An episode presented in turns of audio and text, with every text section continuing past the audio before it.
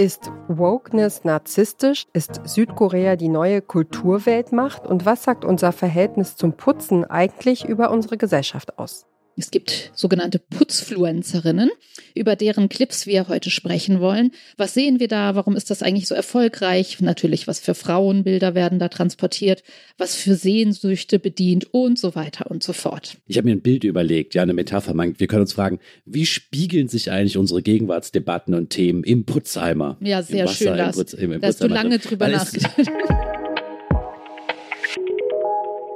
Ob die Gesellschaft im Eimer ist, das fragen sich hier Lars Weißbrot und Nina Power. Und ihr hört den Podcast-Podcast von Detektor FM. Heute empfehlen wir euch den Zeit-Podcast, die sogenannte Gegenwart. In die sogenannte Gegenwart sprechen Nina Power, Lars Weißbrot und Ijoma Mangold aus dem Zeitfeuilleton im Wechsel über die großen gesellschaftspolitischen Fragen unserer Zeit. Dabei ist man sich manchmal gar nicht darüber einig, wie man das am besten machen sollte.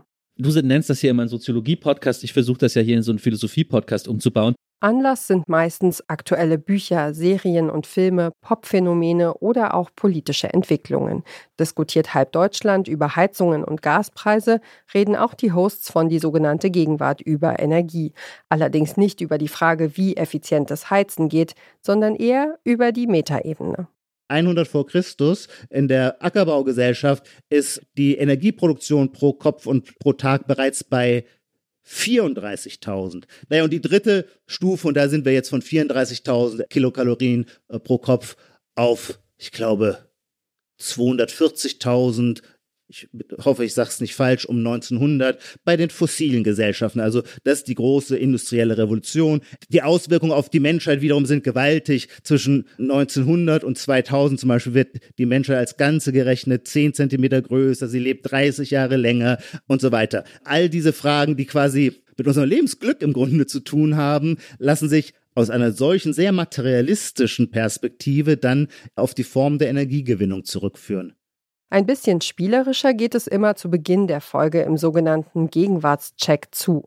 Hier stellen sich die Hosts gegenseitig kleine Beobachtungen vor und versuchen, die anderen von der Gegenwärtigkeit der Phänomene zu überzeugen. Ich schlage vor als Gegenwartspunkt, dass das Wort Trigger zum Trigger geworden ist. Hm. Einen neuen Begriff und der heißt jetzt statt Naturwein heißt der Intervention-Weine. Das, was ist das ultimative Superfood? Ja, und zwar ist das schwarzer Knoblauch und der ist fermentiert. Jeden zweiten Montag erscheint eine neue Folge von Die sogenannte Gegenwart. Der Podcast ist interessant für alle, die den Zeitgeist verstehen wollen oder glauben, ihn verstanden zu haben und die es dann genießen, sich mit Kopfhörern im Ohr die Positionen der drei Feuilleton-Fachleute zu geben. Und wer diesen Podcast hört, hat vermutlich auch eine ausgeprägte Meinung zu Richard David Precht.